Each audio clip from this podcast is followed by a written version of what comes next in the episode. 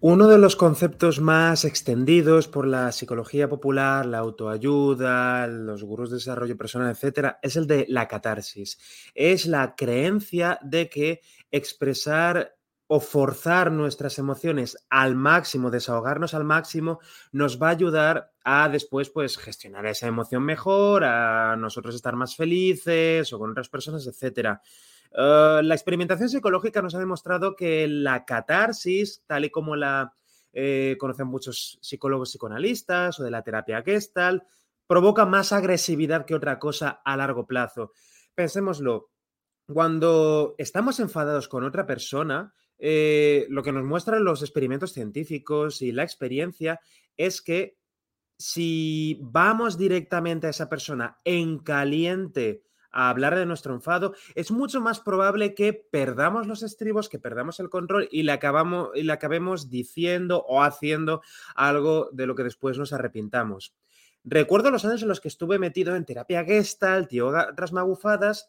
Eh, muchos terapeutas lo que hacían era que cuando la persona hablaba de algo que le daba rabia o un enfado, no no le ayudaban realmente a lo mejor a racionalizar el enfado, a intentar expresarlo de la manera más respetuosa posible o asertiva, etcétera, sino, va, venga, coge, un coge este cojín o este colchón y ahora pégale y expresa la rabia y grítale a tu padre y pégale todo lo que es. Y muchas veces yo veía la, la persona que se quedaba como, ¿qué porras es esto? Pero no tengo ganas de pegarle al cojín, ¿por qué me dices que le tengo que pegar? No es lo que me están haciendo. Eh, sabemos por experimentación científica que eso es contraproducente, ¿no? Cuando una persona se dice a sí misma que tiene que entrar en catarsis, lo que acaba es reforzando una conducta agresiva o incluso violenta, la acaba reforzando, entonces aumenta las probabilidades de que de esa conducta en el, en el futuro. Por ejemplo, si yo en una sesión gestáltica, grupal, lo que sea, estoy diciendo a la gente que cuando estén enfadados los cojan el enfado y lo expresen hasta el máximo pegándole de hostias a un cojín, un colchón, un muñeco, lo que sea, eso sí que es una conducta real y eso va a reforzarles y si en el futuro tiene una discusión muy fuerte con un familiar, con una pareja o lo que sea, es más probable que cojan y le peguen un puñetazo. Y eso sabemos que ocurre por experimentación. No ocurre, por ejemplo, cuando alguien está jugando un videojuego violento, porque toda la conducta que está llevando a cabo la persona es mover los pulgares eh, en, el mando, en el joystick. Cuando estamos muy enfadados con otra persona, lo mejor es, por supuesto, expresar el enfado, hablar de ello, pero no al momento. Calmarnos, esperarnos, hacer un poco de time out, salir de la situación o lo que sea.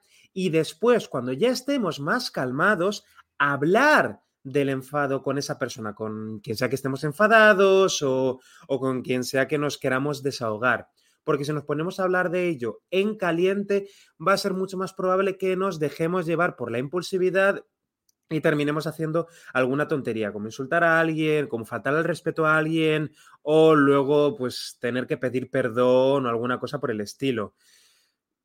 El psicoanálisis, la terapia gestal y todas estas variantes que promueven la catarsis han hecho muchísimo daño en cuanto a que no ayudan a la gente a expresar sus enfados de manera sana. Hay una frase muy famosa de Aristóteles que dice, enfadarse es fácil, pero enfadarse, no exactamente, pero es algo así como enfadarse de la manera adecuada con la persona eh, indicada en el, el, grado correcto, ta, ta, ta, ta, ta, ta, ta, es muy difícil. Y es que es verdad, el enfado es una de las emociones más difíciles de trabajar, precisamente porque el cómo expresarla depende muchísimo del contexto, depende de la historia del problema, depende de nuestra relación con la otra persona, etc. Y por supuesto que tenemos que esforzarnos por expresar nuestro enfado de la manera más práctica, más práctica posible y de la manera también más respetuosa posible. Porque si le faltamos al respeto a la otra persona, la otra persona en su cabeza se convertirá en la víctima. Y entonces nos verá a nosotros como los maltratadores, los abusadores, y entonces se perpetuará ese ciclo de venganza, me ha hablado mal, ahora yo estoy enfadado y ahora le contesto y ahora conducta de agresividad, etcétera, etcétera, etcétera. Entonces, si encontréis con algún terapeuta que se empieza a comer la cabeza con hacer catarsis y ponernos a gritar en medio de una habitación y... No le hagáis mucho caso porque no tiene mucha idea de lo que está hablando. Y bueno, Hasta aquí el vídeo de hoy. ¿Te está gustando este episodio? Hazte fan desde el botón Apoyar del podcast de Nivos. Elige tu aportación y podrás escuchar este y el resto de sus episodios extra. Además, ayudarás a su productor a seguir creando contenido con la misma pasión y dedicación.